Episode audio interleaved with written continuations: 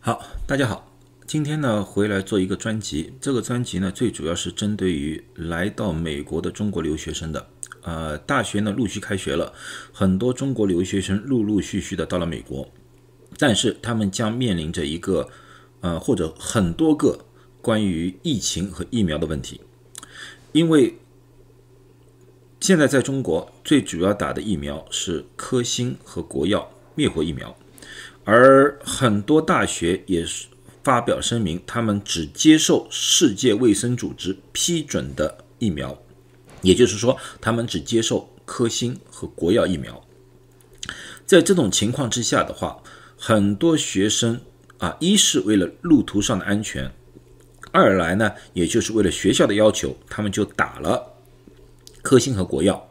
然后到了美国之后呢，美国没有。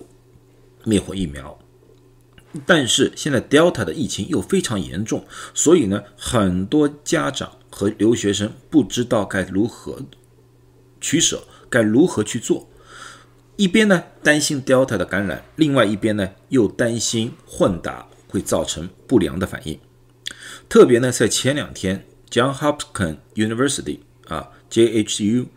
又发表了一个新的声明，他们说，现在他们除了美国的三种疫苗，也就是说辉瑞、Moderna、强生，他将不承认其他任何疫苗。我们也担心这种情况将变成一个趋势，很多大学可能陆续采取这一方面的措施，因为 John Hopkins University 是一个非常有名的一个医学院来的啊，他们保证有很多专家对于这方面进行了研究啊。所以呢，他们觉得应该要做出这样的决定，但是我们也不知道到底有多少大学会跟进。那么，如果这个广泛的被采用的话，那么中国留学生就变成不得不要混打疫苗了。那么现在就是要说，该不该打，该怎么打，什么时候打，这是大家所关心的问题。那么今天我就针对于这个，跟大家略微分析一下。一般留学生，如果说学校只是规定你只需要打世卫认证的疫苗的话，那么你有三种选择啊。第一个就在中国打学校接收的一个疫苗，然后来到美国正常上学，什么都不要管，因为相信这个灭活疫苗对你是有完全很好的保护作用，那么也不用去听别人的说，哎呀，我要打这个，我要打这个，你相信你自己就可以了。啊，这是一种措施，但是呢，对于这个措施呢，里面有一个非常大的缺陷，就是说加强针的问题。因为现在包括中国也在讨论打加强针的问题。那么美国没有灭活疫苗，就不能打加强针。那么对这些留学生的话，他们只想打灭活疫苗，那么没有办法了，可能一定要。今年的冬天飞回中国一次打加强针了，啊，现阶段我想不出有其他更加好的方法，因为在欧美地区啊没有灭活疫苗。第二种就是到了美国之后马上打美国疫苗，他什么都不管啊，我就要打一针，我就要打一针，我要对 Delta 这个变异我要保护好啊，这种这种可不可以？这个就是里面的灭活疫苗和。mRNA 疫苗混打的风险的问题，至今为止，我知道成千上万个留学生已经这样打了。至今我还没有听到特殊的不良反应。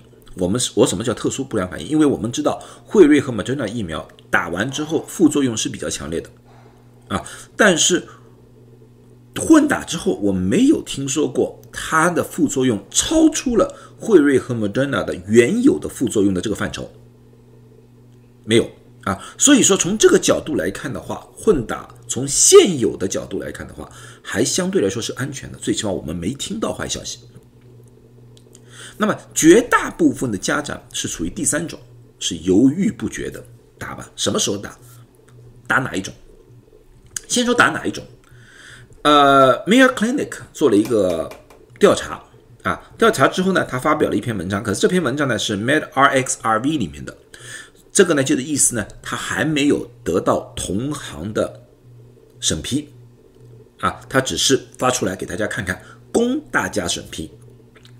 在这里面，他发现呢，莫德纳的疫苗对于 Delta 的有效性高过辉瑞疫苗。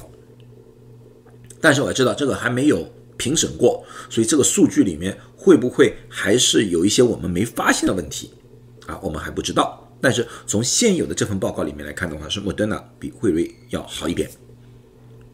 但是我们要看回来一点，就是基本上混打的很多人是打了辉瑞的，打莫德纳的比较少，所以我们现有的就是不良反应的数据是辉瑞多一点。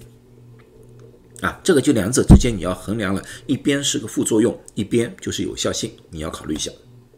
啊，那么什么时候该打？这个是大家非常关心的。网络上面有各种各样的谣传，要有各种各样的信息吧？啊，有些人说自己专家，有些人说是六个月以后打，有些人说一年以后打，有些人是说三个月就要打了。哪个正确的？其实所有的这些都不正确。为什么？一年以后打，打了之后一年以后打，这是针对于原始病毒的，而并不是针对 Delta 的。Delta 这次来势汹汹。和原始病毒有很大的差异，这个在我在过去已经分析过了。六个月，很多人说啊，科兴国药说的是六个月，不对，科兴国药从来没说六个月之后可以打其他疫苗，他从来没有说过，他只是说他可以觉得他们的疫苗有六个月的有效期，而并不是说六个月之后可以打其他疫苗，他也没说过。有些人说三个月。为什么他们说三个月之后我们查过抗体没有了，或者说抗体很低了？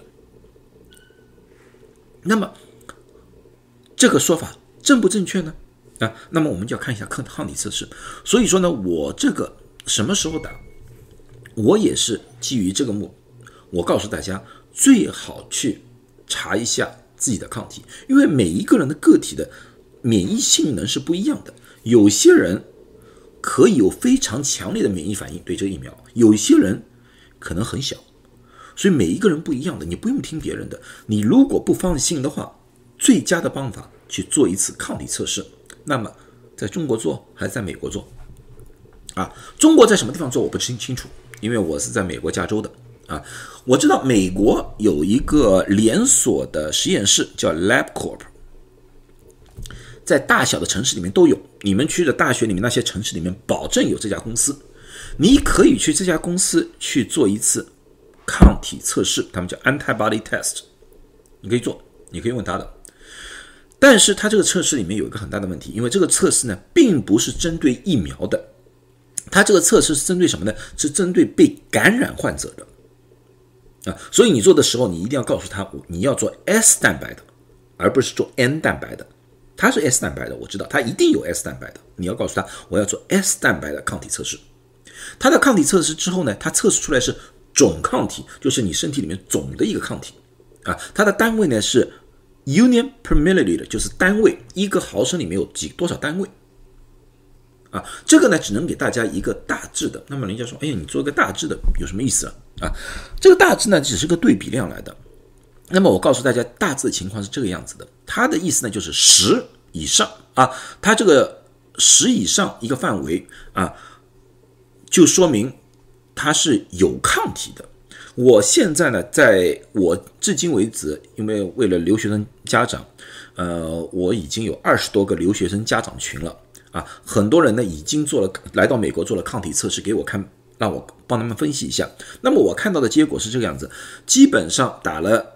科兴和国药的疫苗之后，大概两到三个月左右，他们的抗体值基本上都在十到一百之间，十到一百之间。那么这个值好还是不好啊？我不能说它好还不好，我只能给它做个对比。因为什么呢？有些留学生他们打了之后，然后再去打辉瑞和莫德纳疫苗，打完之后再去测抗体，那时候的抗体值是两千五百以上。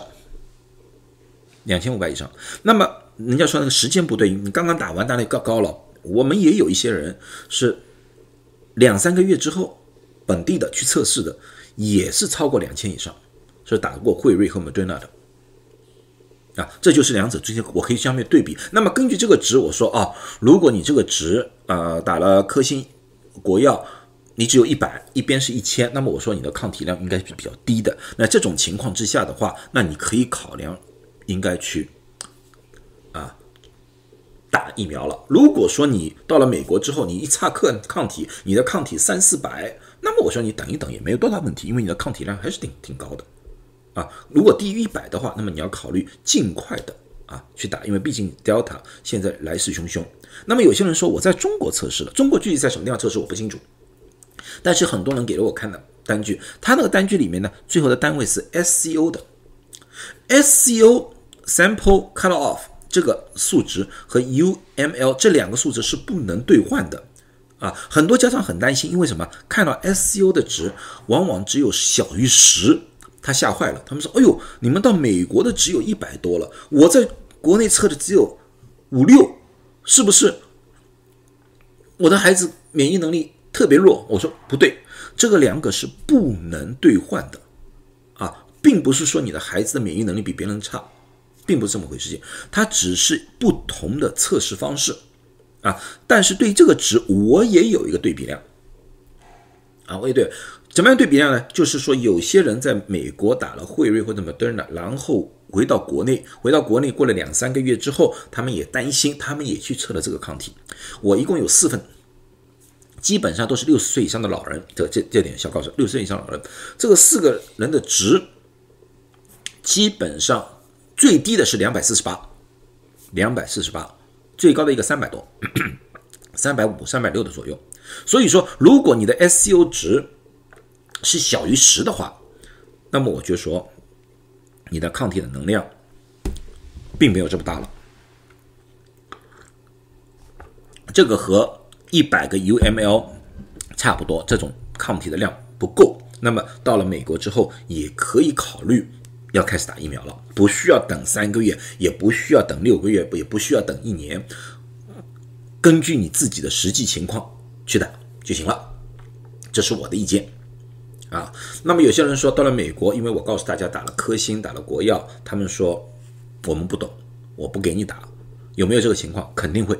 如果说一个人跑到我的诊所里面来说我在印度打了一个某个疫苗，我根本就没有资料，我也不敢给他打啊，辉瑞和莫德纳的药，那么怎么办？这个只能靠自己的智慧了啊，我不能。告诉你们怎么样？没办法，你需要可能需要和工作人员去沟通，可能需要和医生去沟通，让医生开个处方去打，也就变成一个方法了。啊，嗯，那么副作用，那么刚才我就说了，打了疫苗之后有副作用，有些人高，有些人低。那么最常见的副作用，副作用用混打不混打？我现在看起来差不多。最常见的就手臂上的疼痛和肿胀，然后呢就是发烧、怕冷、疲倦。头疼、淋巴结肿大，大家呢比较担心的是两样事情。第一就是说手臂的肿痛，就像这样子啊，红疹，这个呢我们叫新冠手臂。打 Moderna 的经常会出现这个情况，这是一个局部的过敏反应啊。有些人呢是淋巴结肿大，淋巴结肿大很正常，因为它促进了一个细胞免疫。达细胞免疫呢，一般会在腋窝底下或在在颈部，你摸得到淋巴结。这也是正常的啊，发烧，大家最最担心的，一般的发烧，我们现在看到的是在三十八度五以下啊。一般的情况下，我不建议，如果只有三十七度五、三十七度六就吃退烧药，没有必要，因为这是人体正常的免疫反应。但是如果你超过了三十八度以上、三十八度三以上的话，那么你吃退烧药。那么吃什么样的退烧药？两种选择，一种是 Tylenol。中文叫泰诺，另外一种是 Motrin，啊，Advil，我们又叫布洛芬，这两种都可以。我比较偏向于泰诺，啊，泰诺。然后呢，对于手臂上那种肿胀、胀疼的话，因为我说是局部过敏反应，你可以用冷的湿毛巾敷在这上面，可以镇痛，可以消肿，啊。另外呢，这个手臂啊，不要不去动它，因为你不动它，它没有血液循环，它反而肿胀的一个东西啊不会消。你要适当的。锻炼一下这个手臂，动一动，甩甩手都可以啊，能忍受的。另外呢，就是要多喝水，多喝水，这个很重要。一般的副作用呢，在大概三天到一个星期左右会消失。那肯定第二针的副作用要比第一针大啊，这就是我为什么组了组成了这么多的留学生家长群，因为很多留学生家长群啊，在打科兴和国药的时候，副作用并不是这么厉害，所以他们没有预测到这个副作用啊，所以呢，我在当里面呢，尽量的和他们解释一下。那么什么时候要见医生？当然，如果是五天以后，这个症状还没有消失，这个症状越来越严重了，那么你找医生看看啊。如果说那个副作用超过了我所说的那些，有些比较特殊的副作用，比如说视觉模糊了啊，头疼欲裂啊，诸如此类的，那也需要让医生去看看到底是不是有其他的问题。啊，那么呢，有些人说啊，我有点过敏，有点皮疹出来，或者说有感觉有点过敏，手臂有点过敏。那么有没有过敏药吃呢？这个是个非处方药，叫 Zyrtec，你可以在药房里面买啊，一一天按照算处方上一天一粒啊，这是抗过敏药来的啊，你们可以用一些，没问题啊。记住，这是非处方药，你不需要见医生就可以在普通的药房里面买到的。啊，那么最后一点，我就要告告诉大家要注意的，就是我说了，用基本上用泰勒诺，泰勒诺在中文里面叫泰诺，可是呢，刚开始我不知道，我就说泰诺，后来呢，我看了几个家长发给我的照片，我大吃一惊，其实他们用错了啊，因为一个叫泰诺，一个叫泰诺林，这个是错误的，不要用这个。